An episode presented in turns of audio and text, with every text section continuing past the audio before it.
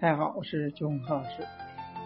中国云南咖啡种植历史和产区的介绍。云南咖啡种植历史。云南呢，作为现今中国最大的咖啡产区，星巴克、雀巢等大型的咖啡企业都嗅到了它巨大的潜力。史可追溯到一八九二年，一百多年前，法国传教士钱德能神父在大理市宾川县朱普拉村栽下了第一棵咖啡树，这一般被追溯到为咖啡传人传入云南的最早记录。之后的一百年期间呢，咖啡地咖啡树呢并没有在这里面地区生长开来，直到跨国公司在一九八零年代先后进入云南，这个舶来品呢才被重新种植和利用起来，出口世界。一九三零年，著名的乔岭岭乔岭岭梁金先生金山先生又将咖啡带到了。土苗罗明种植一直延续到新中国成立。一九五二年后，在宝山热金所马国进专家的指导下，怒江等地开始大量的种植咖啡。大量的种植历史至今已经近六十年的历史。一九九七年，全省咖啡种植面积呢已达到了七千八百公顷。目前，全省种植面积占全国面积的百分之七十。产量占全国的百分之八十三。无论是从种植面积和咖啡豆产量来看呢，云南咖啡已确立了中国国内主导地位。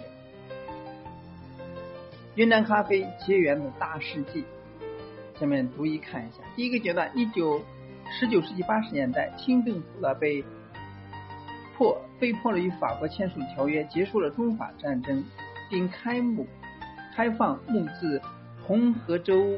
蒙自县为通商口岸。一八八九年，蒙自海关开关，拉开了西南边陲与海与海外互通的序幕，顿时了外商云集，洋行接踵而至。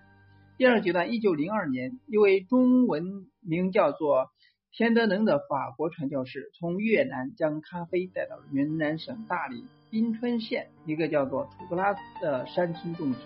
时至今日了，依然是有那批咖啡繁衍的后代存活。古老的咖啡树林在晨露晚霞中诉说着百年的过去。第三阶段，一九五二年，云南省农科院专家将八十克咖啡种子分发到了宝山怒江坝的农民手里边。数年后，有大规模的指导种植，这才有了此后滇缅公路沿线。呃，婆娑摇曳的咖啡树，那么由此呢，供应苏联的巨大供需。云南的咖啡种植获得了一次迅猛的发展。第四阶段，一九八八年，雀巢在中国成立合资公司，通过启动咖啡种植项目等方法，开始了在云南支持当地咖啡产业发展，云南咖啡再次崛起。一九九二年起，雀巢成立了咖啡农业部。专门指导研究云南咖啡改良与种植，并按照美国现货市场的价格收购咖啡。至今，直到目前呢，不仅雀巢、麦氏、卡夫、星巴克等咖啡巨头均在云南从事咖啡业务，本土咖啡企业也逐渐发展。那么，下面看一下云南咖啡分级的制度。虽然呢，云南种植咖啡已经有多年，但总体上来说还是不够成熟，其分级制度也是比较凌乱的。第一是国际常用的分级方法，按照咖啡豆的大小，采用圆孔分级筛进的分级的方法。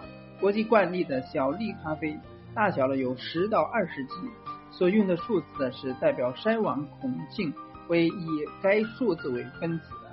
六十四为分母的分数，单位是英寸。例如，十四是指可以通过呃六十四分之十四的英寸的孔径以上筛网的咖啡生豆。十九呢是指六十四分之十九英寸的孔径以上的筛网咖啡生豆，一英寸等于二点五四厘米。第二是国内咖啡常用的分级标准，按筛孔六点五、六点零、五点五和五点零毫米来分级。一级是六点五毫米以上，颗粒饱满完整；二级是六点零到六点四，饱满均匀；三级是五点三到五点九，较饱满，稍欠均匀；第四级是五点零到五点四毫米，有不完整米，完整占百分之七十五以上。五级五点零毫米以下有不完整米，完整占百分之三十以上。对小粒咖啡缺陷物检检查国际标准细则，根据含缺陷物多少进行分级，常以一定的咖啡豆中含有多少缺陷物来鉴定。按照国际标准组织只规定的咖啡豆中杂质和缺陷豆鉴定方法，随机抽取三百克的咖啡豆样品。计算其中杂质和缺陷豆进行分级。那么在下面呢，再看一下云南的咖啡产区。云南省的西部和南部地区处于北纬十五度、北回归线之间，所以大部分地区海拔一千到两千米，地形以山地、坡地为主，且起伏较大，土壤肥沃，日照充足，雨量丰富，昼夜温差大，这些独特的。自然条件呢，形成了云南小粒咖啡豆品种特殊性，浓而不苦，香而不烈，略带果味。云南的咖啡种植呢，主要分布在临沧、保山、普洱、德宏这几个地方。这里呢，有着低纬度、高海拔、昼夜温差大的自然资源，让云南成为了产出阿拉比卡、小粒咖啡这种高品质咖啡黄金种植区。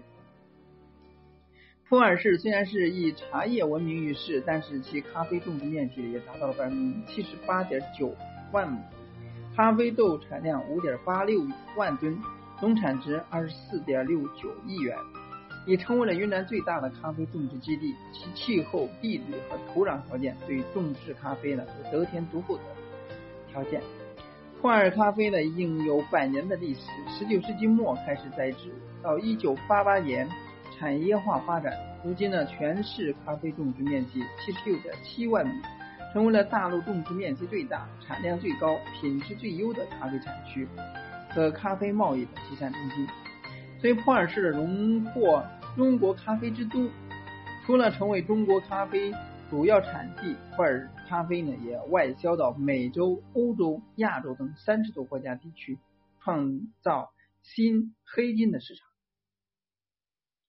临沧呢，位于云南省的西南部，北回归线横穿南部，东临呢普洱，北连大理，西接宝山，所以西南与缅甸交界，因莅临赖沧江而得名，是祖国西南边陲一颗璀璨的明珠。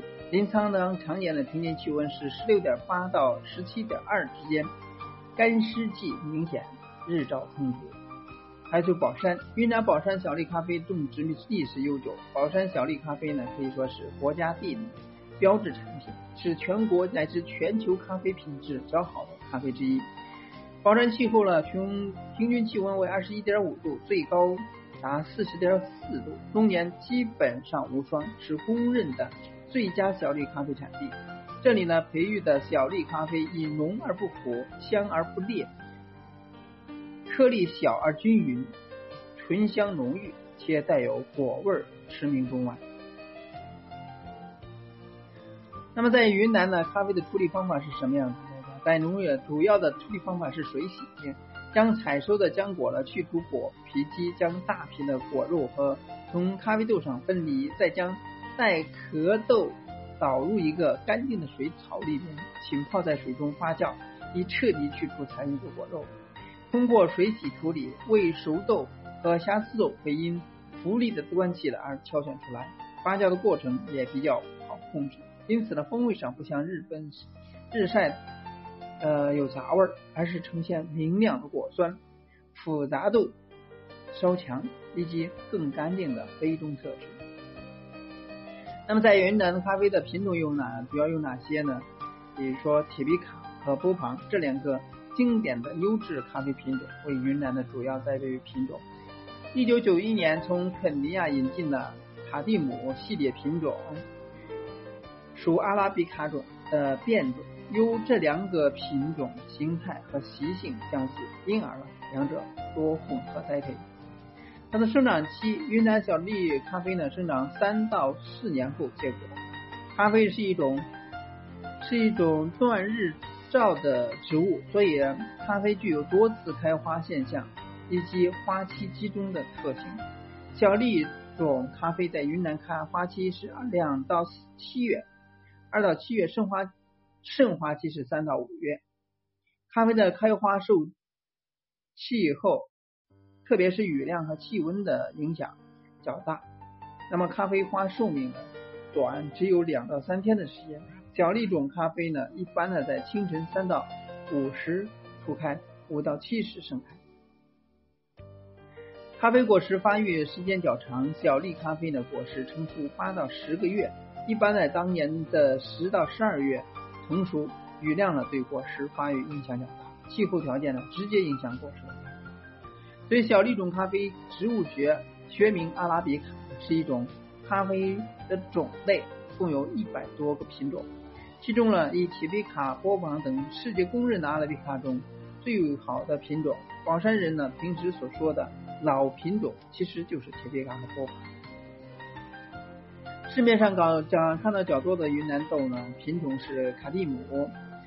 是有四分之一阿罗布斯塔基因产量较多，容易种植。杯测今年一八的一八年的卡蒂姆 A 双 A 口感有大麦茶、甘草、巧蒂、焦糖，质感低沉雄厚，和我们云南花果山铁皮卡品种不一样，是焦糖和红糖的风味，花香气息各有千秋。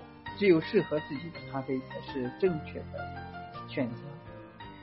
还有前街咖啡也来到了云南，开始了我们自己的咖啡种植。去年在育苗在育苗床培育的咖啡苗，如今呢已经长到了五十厘米了。今年就可以移植到合适的山上继续发育，在不久的将来就会有我们自己种植的咖啡喝了。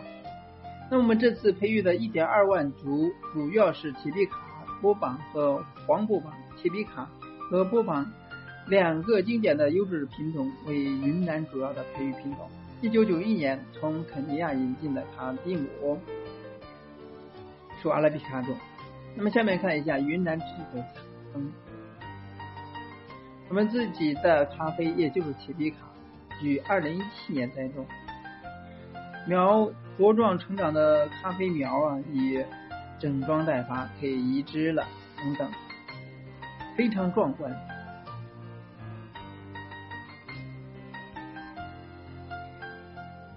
云南咖啡的市场已经基本上打开了国际市场。那么每年的普洱市的咖啡展节等等都是一样说明。